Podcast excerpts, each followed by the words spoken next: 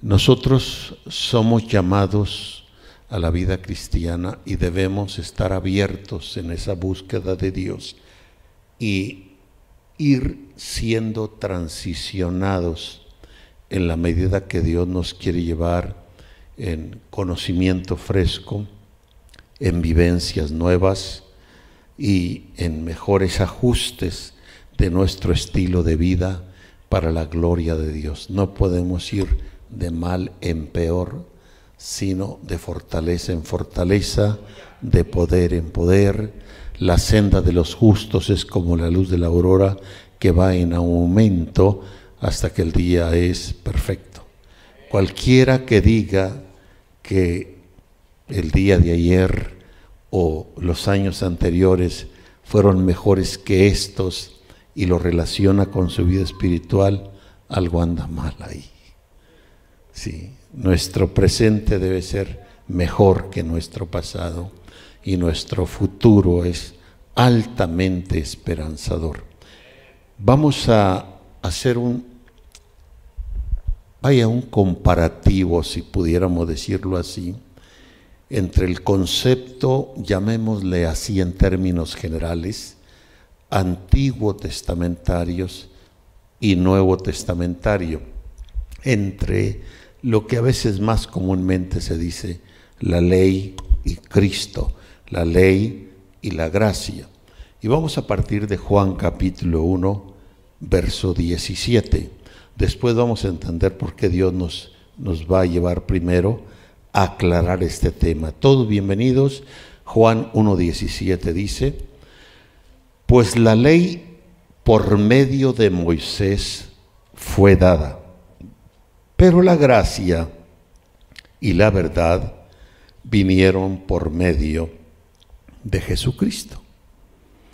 Esto me hace recordar el pasaje donde Moisés mismo le dijo al pueblo de Israel antes de despedirse y morir por allá en Monte Nebo, les dijo, el Señor vuestro Dios os levantará profeta como yo, pero a él oíd. Y toda alma que no oyere a aquel profeta será desarraigada del pueblo.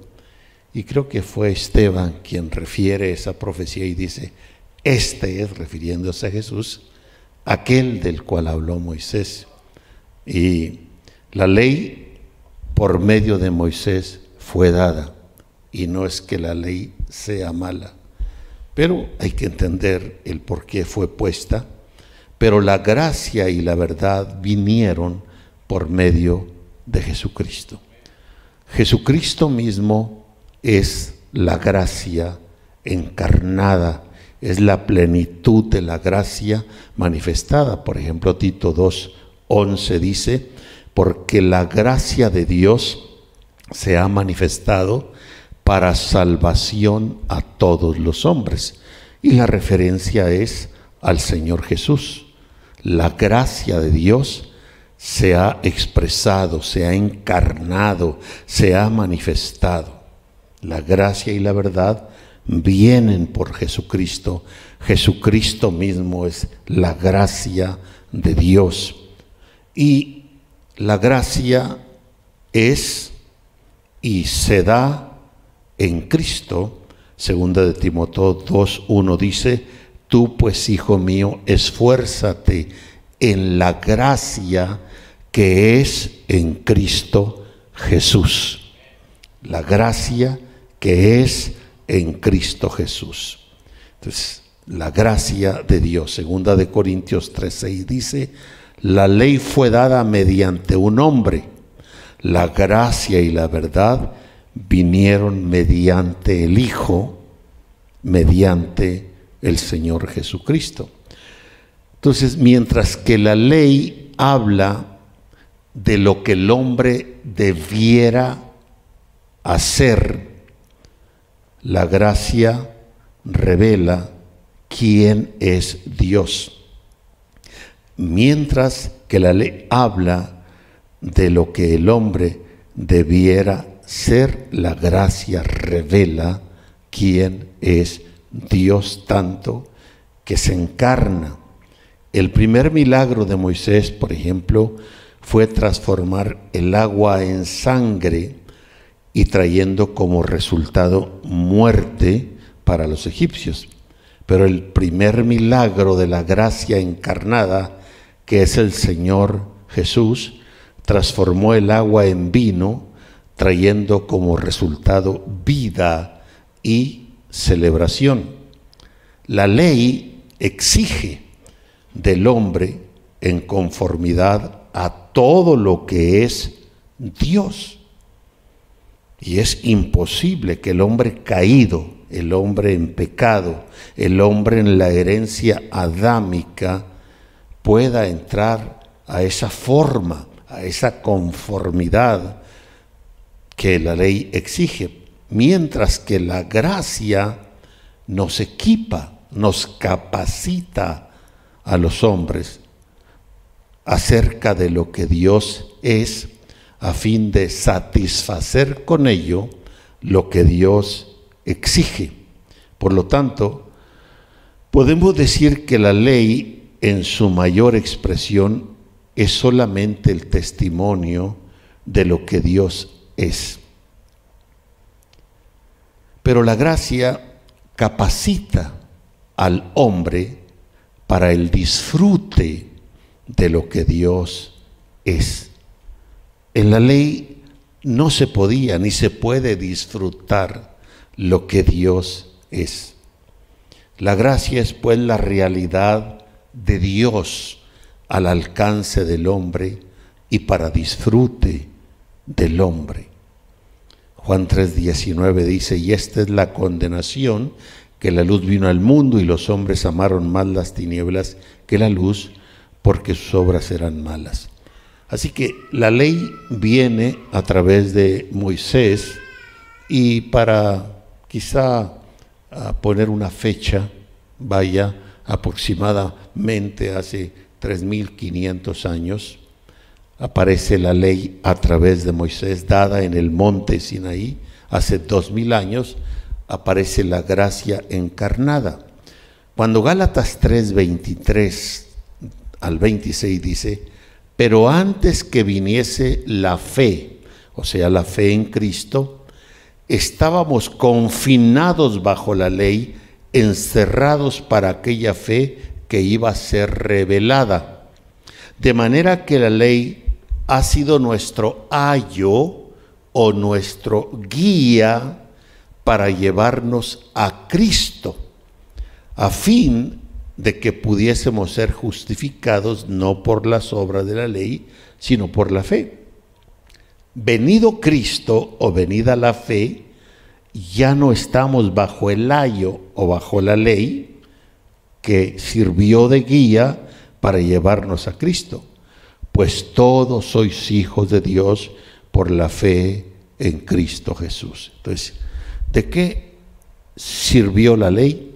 Fue puesta como nuestro ayo, nuestro guía, lo que la ley muestra y enseña es en figura de lo que había de venir, en este caso Cristo. Por eso Romanos 10.4 dice, porque el fin de la ley es Cristo. Así dice el texto, si lo gusta ver literalmente, Romanos 10.4, porque el fin de la ley es Cristo. Ahora, si aún lo tradujéramos, porque la finalidad de la ley es Cristo. Entonces, la ley, o la llamada Torah, el fin, la finalidad es llevarnos a Cristo. Cristo es la palabra encarnada, como dice Juan uno, uno, en el principio era la palabra, la palabra era con Dios, la palabra era Dios, el verso 14 de Juan 1, y la palabra se hizo carne.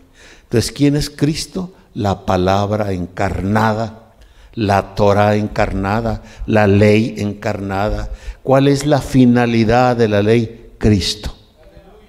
Entonces, cuando Cristo llega, ya no estamos bajo el ayo, porque a donde apuntaba realmente la ley, que es a Cristo, ha llegado.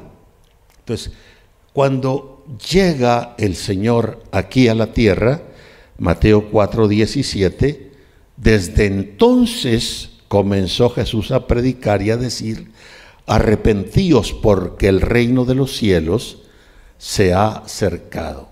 Él trae un mensaje nuevo. Y quizá no ahora, después amplío esto, que en otras ocasiones lo he dicho, que la palabra nuevo, hay dos adjetivos en el griego, neos y kainos, y neos tiene que ver con algo que no ha existido antes. Por ejemplo, hubo un momento en que apareció el televisor o apareció el celular y no había antes televisor, no había antes celular. Eso es neos. Pero año con año, o ni pasa el año, quizá meses, sacan un celular nuevo, un televisor nuevo, eso es kainos. Es algo nuevo, ¿verdad? En el sentido de que cobra una nueva forma. Por ejemplo, creo que acaba de salir el, el Apple 14. Y uno dice, ¿y qué trae de nuevo? ¿Qué nuevas formas trae? No es que ese celular sea un, un, un, naos, un, celular apenas que acaba de salir, que no se conocía, no, no, ya se conocen los celulares, pero cobra una nueva forma. Por ejemplo, en el Apocalipsis, de las 42 veces que está la palabra Kainos en todo el Nuevo Testamento, en el Apocalipsis está nueve, nueve veces, nunca está la palabra naos, está la palabra kainos, todo el Apocalipsis, que cielos nuevos, que tierra nueva. Quiere decir que las cosas celestiales, aunque son nuevas, siempre se están renovando, siempre están cobrando una nueva forma. Y si uno, wow, qué tremendo es Dios en su capacidad. Por ejemplo, mujeres, les hago una pregunta. Tal vez ustedes tienen la casa que soñaron tener y tal vez estrenaron casa, pero al cabo de cierto tiempo ya les fastidió el mueble en el mismo lugar, el mismo color, las mismas cortinas, bla, bla, bla, las mismas puertas, y siempre están pensando en renovar la casa. Tienen metido el cainos hasta los tuétanos, las mujeres. Eh, es la misma casa, pero quieren que tome una nueva forma. ¿Eh? Ahora, imagínense si aquí en escasos años una casa que no toma una forma distinta terminan aburridas y fastidiadas, imagínense una eternidad con las mismas cosas, las mismas cosas, las yo me voy a aburrir en esa eternidad. Pero si en esa eternidad todo está continuamente tomando una nueva forma, una nueva... Y una eternidad no basta para limitar el poder de Dios en hacer eso. Ese es, un kainos maravilloso, maravilloso. Pero eso no solamente debe suceder cuando estemos allá en las regiones celestes, en la dimensión celestial. Desde el momento que el Señor nos hizo nuevas criaturas, de modo que si alguno está en Cristo, nueva criatura es, ahí entra la palabra precisamente kainos. Nosotros debemos estar caminando bajo experiencias nuevas, bajo detalles nuevos, vivencias nuevas. Cuando eso ocurre, la vida cristiana es maravillosa. Siempre estamos en una expectativa, ¿y ahora qué, Señor? ¿Y ahora qué me tienes? ¿Y ahora qué? Los que no entran en eso, ¿saben qué? Son cristianos congelados, aburridos. Quieren quedarse con el mismo canto que cantaron hace el siglo pasado, ¿no? sentarse en la misma silla. Eh, eh, vaya, como, como, como los viejitos. Si por 30, 40, 50 años hemos tomado eh, en la misma taza el café, ya está quebrada, ya, ya ni tiene de dónde agarrarla. Y ya, ya, se ve oxidada, bueno, tiene todos los demás. Y le cambian la taza, olvídese, ese viejito se va a enojar. Y ¿dónde mi taza? ¿Y por qué me la cambiaron? Porque está tan habituado a su taza. Pero mira, papá, esta es nueva. Y hasta parece de oro. Dame a mí no me salgas con cosas, dame mi taza. En la vida cristiana así ocurre, tristemente. Cristianos oxidados, que parece que no nacieron de nuevo, no van tomando vivencias nuevas y frescas. Y por eso, eh, si es que van al templo, van como cansados, van a fuerzas. Quizá porque la conciencia ya los trae o porque algo los trajo, menos el ánimo y la voluntad de hacerlo. Bien, acabo de leer Mateo 4, 17. Desde entonces comenzó Jesús a predicar y a decir, arrepentíos porque el reino de los cielos se ha acercado. Yo he creído que esta interpretación no es la más precisa del texto. Yo creo que la interpretación más precisa del texto es el reino de los cielos ha llegado. O sea, ya está aquí. No es que viene, ya está aquí. Porque el que está diciendo estas palabras es el rey del reino. Es el Señor Jesús. Y donde está el rey, ahí está el reino. El reino no es más que una extensión del rey. Entonces, se ha acercado. Es una no es lo más preciso para mí de la traducción, sino que el reino de los cielos ha llegado, está aquí. ¿Por qué? Porque el rey mismo, que ha descendido del cielo, es el que está haciendo esta declaración. Él es el rey del reino y donde está el rey, allí está el reino. Lucas se lo voy a probar con otros pasajes, Lucas 11:20. Mas si por el dedo de Dios hecho yo fuera los demonios, ciertamente el reino de Dios ha llegado, no se ha acercado, ha llegado a vosotros. Lo está diciendo el Señor. Lucas 17, 20 al 22. Preguntado por los fariseos cuándo había de venir el reino de Dios, le respondió y dijo, el reino de Dios no vendrá con advertencia, ni dirán helo aquí o helo allí, porque aquí el reino de Dios está entre ustedes. ¿Va a venir el reino o ya está aquí el reino? Ya está aquí. Aquí estaba el rey, aquí estuvo el rey físicamente. El reino de Dios está entre ustedes.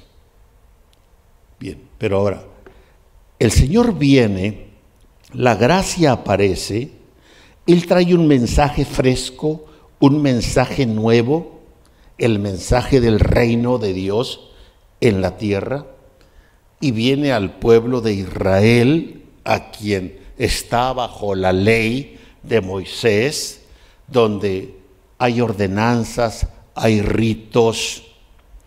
No sé si usted ha estado en, alguna reunión, con todo el respeto lo digo, amo mucho al pueblo judío, lo veo al pueblo de Israel como mi hermano mayor, solo que es un hermano inconverso eh, y por lo tanto está ciego espiritualmente, pero no deja de ser mi hermano, es como si yo tuviera un hermano físicamente hablando mayor que yo, pues yo lo amo, lo honro, pero es inconverso, no puede ser mi guía espiritual porque está ciego. Lo mismo sucede con Israel, es mi hermano mayor, pero no ha recibido al Señor Jesús como el Mesías. Por lo tanto, hay un velo que se quita cuando nos convertimos al Señor. Bien, el Señor viene y trae entonces el reino aquí a la tierra. El pueblo al que viene Israel tiene una ley dada por Moisés y hay una diferencia, de alguna manera puede ser quizá abismal, aunque hay una secuencia, Veamos, por ejemplo, en Mateo capítulo 5, verso 21. Oíste que fue dicho a los antiguos, o sea, según la ley, no matarás. Y cualquiera que matare será culpable del juicio. Pero ahora el Señor trae un mensaje fresco, un mensaje nuevo. En el verso 22 dice, pero yo os digo, cualquiera que se enoja contra su hermano será culpado de juicio. Y cualquiera que diga necio a su hermano será culpado ante el concilio. Y cualquiera que le diga fato quedará expuesto al infierno de fuego. Wow. La ley decía o dice, ¿verdad? No matarás, eh, cualquiera eh, que matare será culpado del juicio, pero la gracia en el que algunos piensan que la gracia es hacer lo que nos da la gana para nuestra desgracia, no, la gracia es más estricta que la ley. La ley decía eso, la gracia dice cualquiera que se enoje, no necesitas matar a tu hermano, enojarte contra tu hermano vas a ser culpado de juicio. Y cualquiera que le diga a su hermano necio será culpado ante el concilio. Cualquiera que le diga al hermano fatuo quedará expuesto al infierno de fuego. Eso dice la gracia. Eso es la regla del reino de Dios que bajó del cielo a la tierra. ¿O será que en el cielo serán las cosas a medias, faltantes, imperfectas, al 99.9% o son al 100% perfectas? Y si ha de bajar el cielo a la tierra, entonces, Él viene y amplía realmente, pone más estricta la cosa que la ley. Y, y lo podemos vivir. ¿Por qué los judíos no podían vivir la ley? Porque ellos no podían ser nuevas criaturas. El Espíritu de Cristo no estaba en ellos para equiparlos, para capacitarlos a vivir la ley. Pero al venir Cristo a nosotros, la cosa es distinta. La ley dice, capítulo 5, verso 27, oíste que fue dicho, no cometerás adulterio. Esto dice la ley de Moisés. ¿Qué dice la ley del reino? ¿Qué dice la ley de la gracia? Verso 28. Pero yo digo, cualquiera que mira a una mujer para codiciarla, ya adulteró con ella en su corazón. ¿Qué es más estricta, la ley o la gracia? La gracia. La gracia implica la cultura del reino, las reglas del reino. La gracia tiene que ver con lo perfecto. Ahora, esto nadie lo puede vivir por sí mismo. Tiene que ser el Cristo Espíritu que venga a nosotros a residir y hacer eso es lo más fácil. Y lo decimos por experiencia. Yo tengo 53 años y un poco más en este sagrado camino y por gracia de Dios estoy con la misma mujer. No he cometido adulterio. Cualquier adúltero que ande por allá dice, imposible, hipócrita, mentiroso. Sí, en la carne es imposible hacer eso, pero en Cristo es muy fácil. Y que usted diga, hijo, se debe estar muriendo, porque no, no, no. Nada de eso. En Cristo, más de cincuenta y tantos años, sin hablar una mala palabra. Eso es imposible a menos que Cristo esté ahí. que, que tomar, que esto, que aquello, que lo otro, que los amigos. Nada de eso.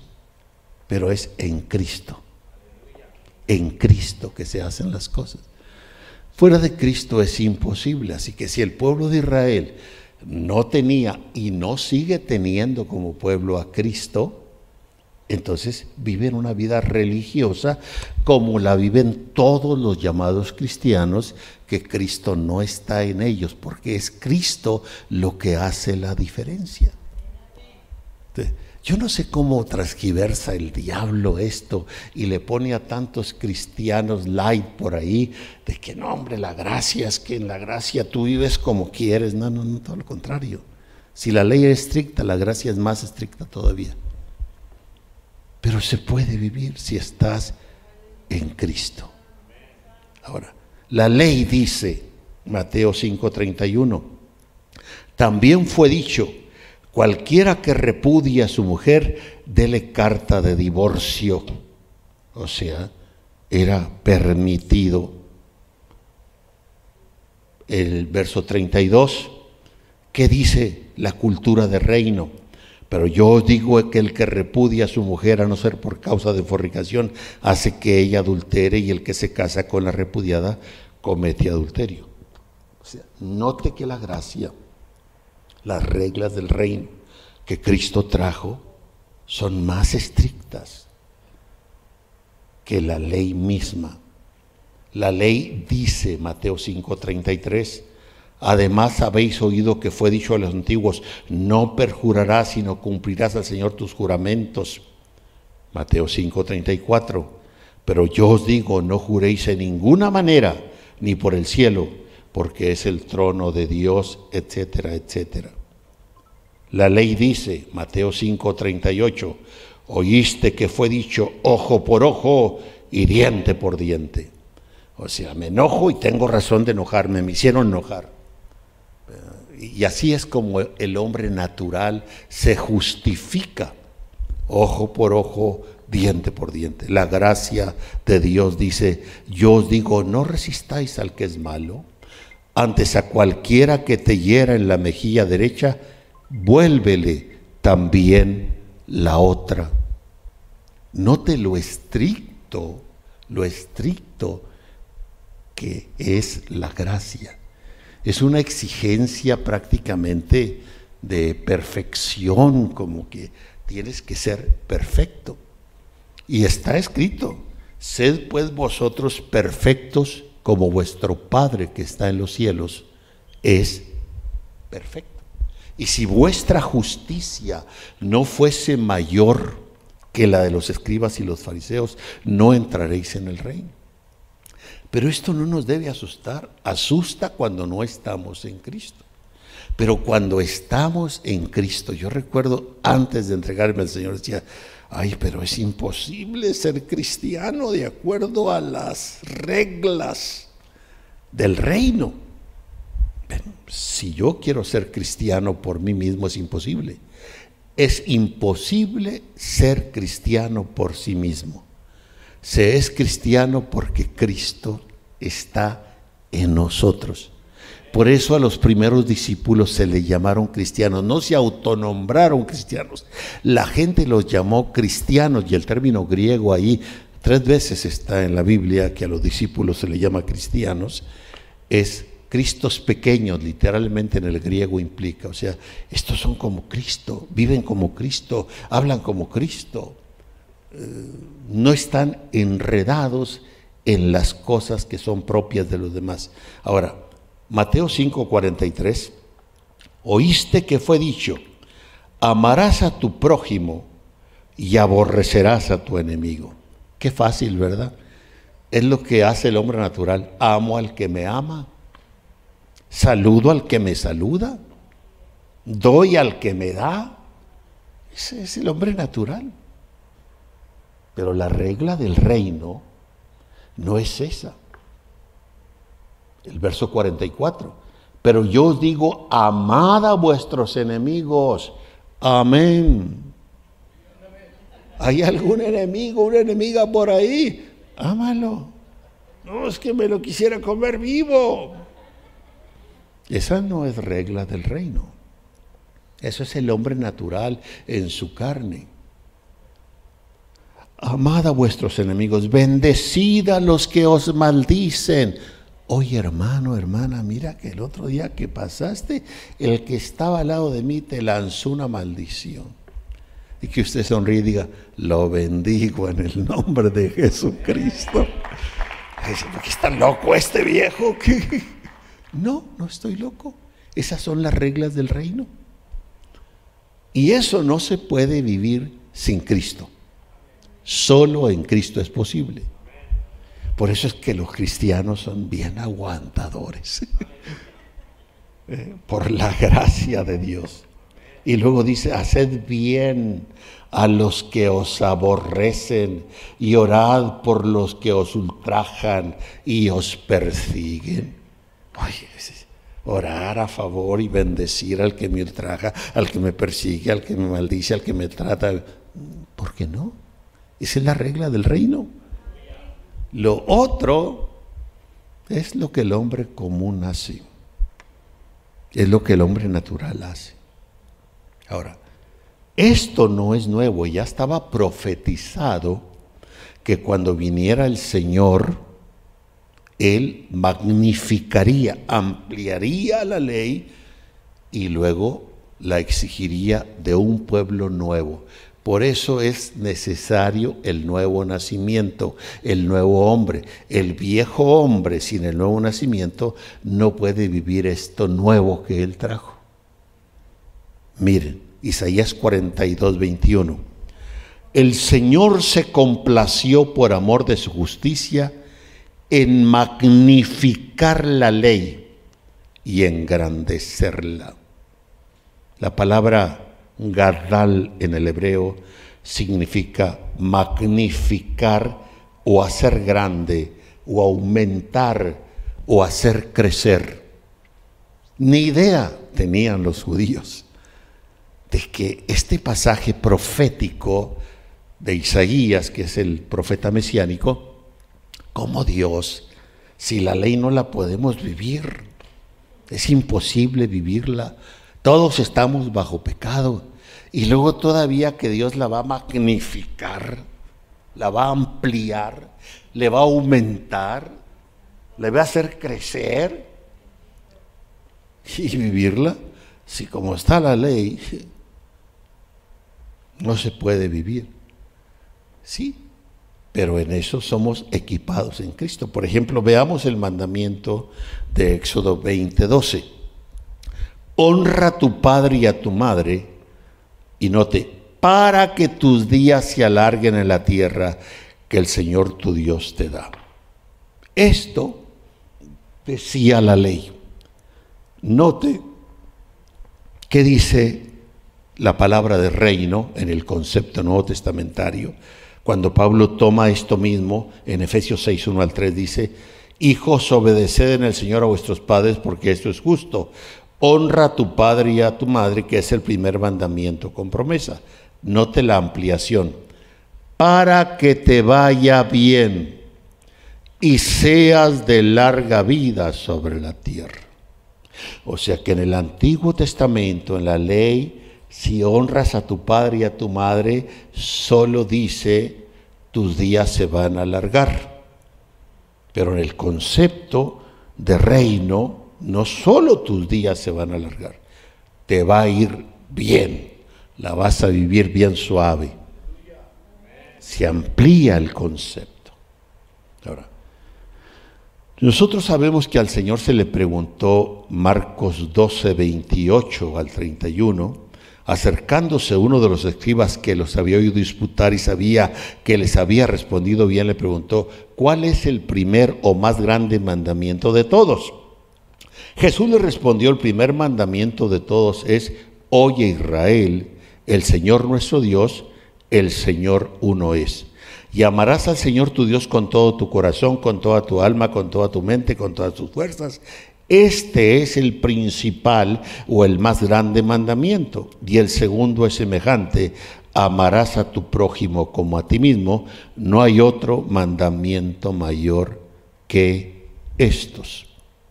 Ahora, ¿Cuántos mandamientos hay en la ley o en lo que llamamos Antiguo Testamento? Los judíos que son tan minuciosos en contar las letras, cada letra, cada punto, cada coma, ellos históricamente han deducido, y sin alteración, que el Antiguo Testamento tiene 613 mandamientos en todo el Antiguo Testamento. 248 de los 613 dice que son mandamientos positivos. 365 de los 613 dice que son mandamientos negativos.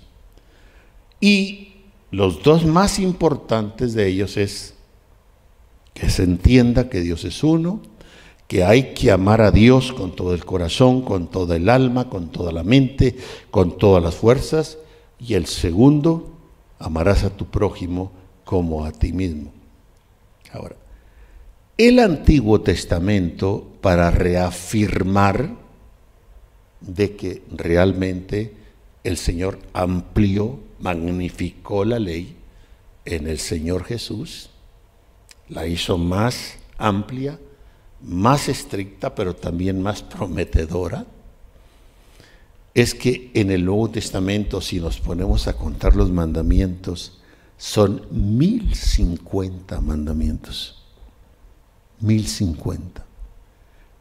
La ley se quedó corta con 613 mandamientos. La gracia tiene 1050 mandamientos, es más exigente. Entonces, Dios, si en lo poco somos fieles, se nos confía lo mucho. E insisto y repito, nadie puede ser cristiano por sí mismo necesita que sea Cristo en él, que sea Cristo en su vida. Ahora, voy a introducirme solo el tema que tuvimos el domingo por el apóstol David Machevi es muy interesante de la milla extra y está precisamente en base a esto, la milla extra. O sea que Él viene, el Señor Jesús aparece y viene al pueblo de Israel acostumbrado ya a un formato religioso, eh, de práctica, a la ley, y aparece el Señor y les amplía aquellos y los provoca a tener que pasar de acá a acá, pues no, no, no, no es aceptable. Por eso él, dice que trae un vino nuevo. Y ese vino nuevo solo puede quedar en odres nuevos. Si Él quiere poner este vino nuevo, esta revelación fresca que trae en estos odres viejos, se van a romper. Y, lo vamos a explicar con más detalle eso. Entonces, cuando se habla de Mateo 5, ya que estamos enfatizando, ese capítulo, oíste que fue dicho, mas yo os digo, y lo que él dice es más que esto. Y esto es las reglas del reino, lo está diciendo el rey.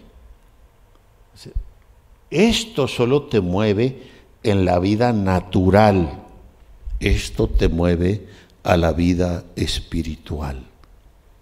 La milla extra de la que se nos hablaba el domingo, que está en Mateo 5, 41. Y a cualquiera que te obligue a llevar carga por una milla, ve con él dos. ¿Por qué? Se nos explicaba que según la cultura romana, eh, el soldado podía decirle a cualquier ciudadano que pasase y darle alguna carga que él tenía que llevar y el ciudadano estaba obligado por ley a que fuera esa milla y de ahí él no estaba obligado y el soldado no le podía hacer nada.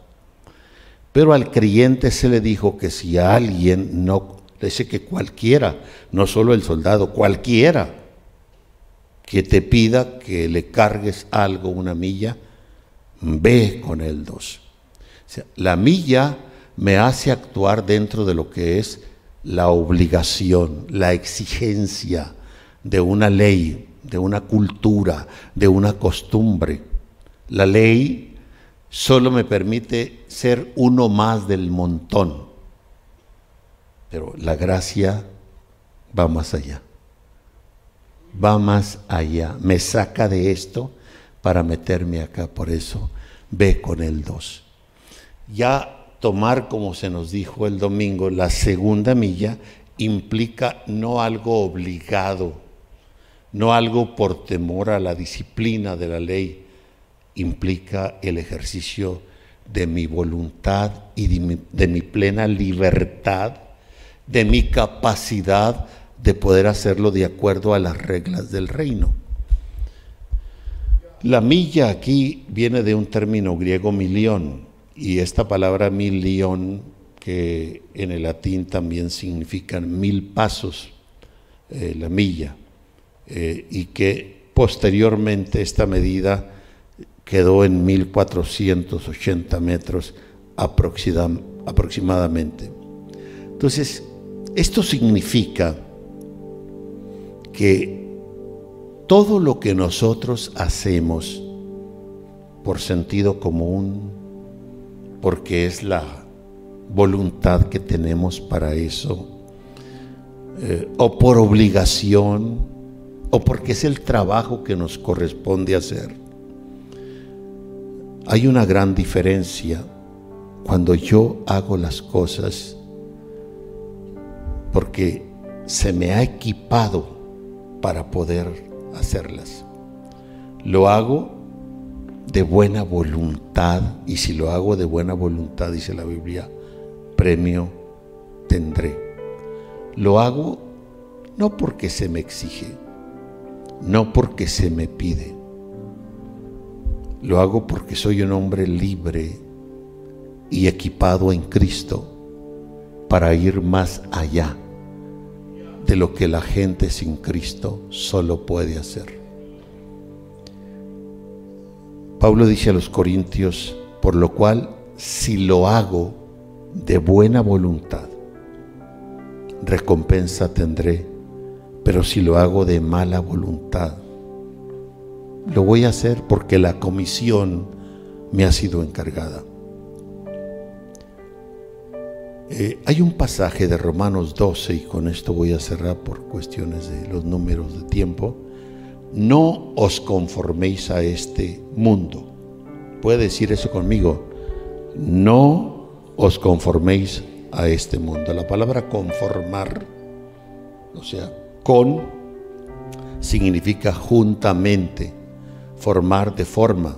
O sea, lo que el texto está diciendo, no tomes la forma de este mundo. Este mundo no es mi mundo, el Señor lo dijo. Si mi reino fuera de este mundo, mis peleadores pelearían. Mi reino no es de este mundo. Y lo que está diciendo el texto, no tomes la forma de este mundo. Esa no es tu forma. El mundo no es tu forma, el mundo no es tu modelo. Tú eres el modelo para el mundo, no el mundo el modelo para ti.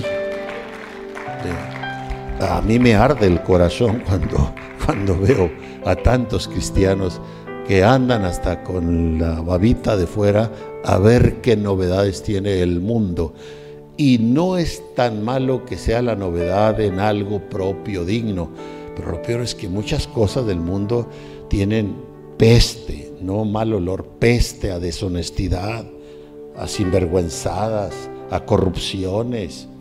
Y cristianos dicen, todo el mundo lo hace. Tú no tomes la forma de este mundo. Tú eres gente de reino del reino de Dios.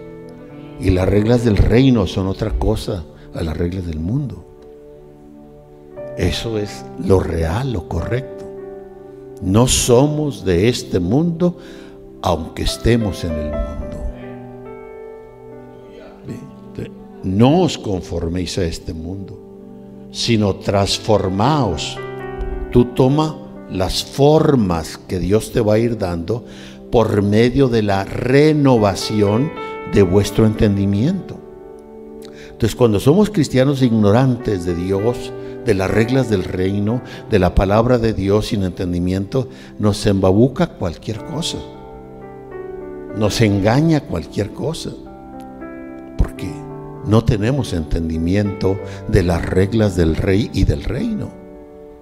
Pero nosotros, por eso, para el mundo, somos como pájaros raros.